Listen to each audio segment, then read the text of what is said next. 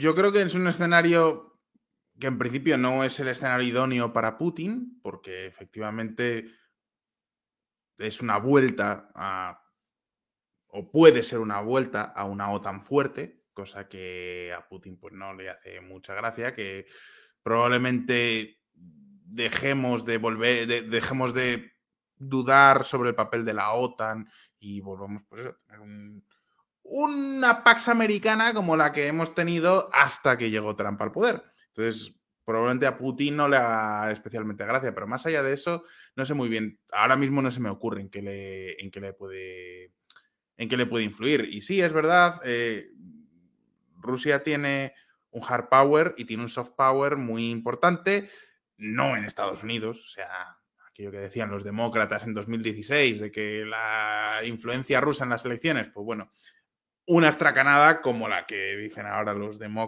republicanos, de que las elecciones han sido un fraude. Pero, pero sí que es verdad que Putin, donde ha tenido mucha influencia, es en todo lo que es el que fue el espacio soviético. Y un sitio donde me llama mucho la atención, antes que hablábamos del tema de las fake news, son los bálticos. Porque resulta que Letonia, sobre todo, es uno de los países más afectados por las campañas de desinformación rusa. Pensad que son países con una población rusoparlante muy grande, que han pertenecido al espacio soviético, que tienen toda esa reminiscencia histórica de lo que fue la gran, el gran imperio ruso, del que formaron parte, y son países muy pequeños. Entonces, por ejemplo, claro, Letonia es un país de dos millones de habitantes, una cosa así. No tiene medios de comunicación. Tiene medios de comunicación, pero muy pocos. No, no es como un Estados Unidos, que tiene de todo.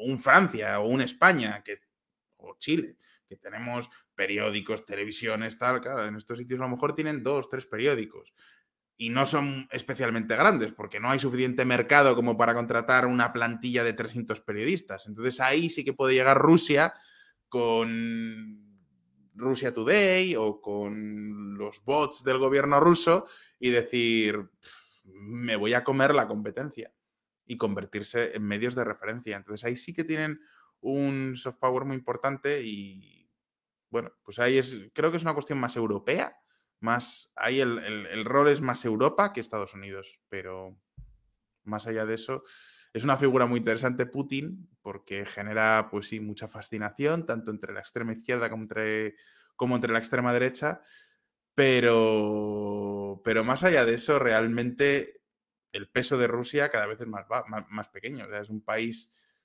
tiene un ejército muy grande, sí que es cierto, tiene mucho gasto militar, armamento bastante avanzado, pero fuera parte del ejército, económicamente es un país de 150 millones de habitantes con un PIB más pequeño que el de Italia. Entonces tampoco... La influencia rusa yo creo que parece más de lo que realmente es antes de darte la, la, palabra, Isa, porque justo con lo que decías de RT, em, está este personaje, la Ina Afinogenova, no sé cómo se pronuncia el, sobrenombre, pero esta chica muy guapa. Ah, la de ahí les va. Ah, la de ahí les va.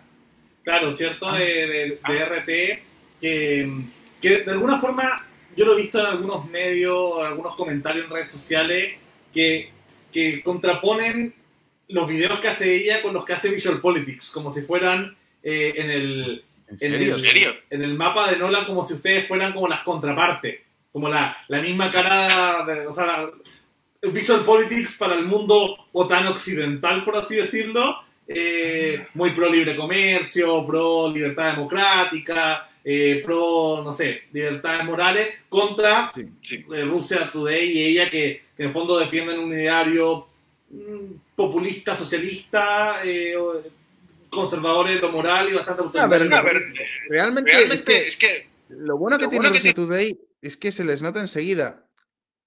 A ver, Russia Today no tiene ideología. La ideología de Russia Today es lo que necesite en ese momento el Kremlin. Punto pelota. Cuando el fracking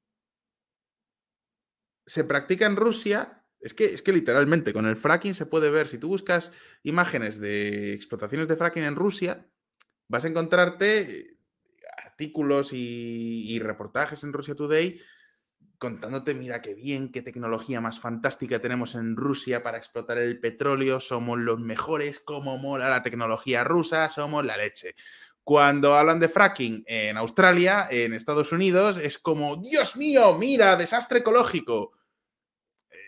Lo mismo te pasa con todo. O sea, Rusia Today es, no hay ideología. Es, bueno, pues lo que necesita en ese momento el, el gobierno ruso. No es un medio de izquierdas, no es un medio de derechas puede haber sido un día, si les conviene, pueden defender una postura que pueda parecer de izquierdas, pero al día siguiente, pues defienden una postura que pueda parecer de derechas. Es verdad que son estatalistas, son muy estatales, les gusta la economía dirigida, porque, oye, pues no deja de ser un poco el lezos de todo Rusia, eh, independientemente de quién gobierne, pero, pero ya está. Entonces, pero no, mira, me parece curioso que nos pongan ahí en el otro lado del espectro con, esta buena mujer.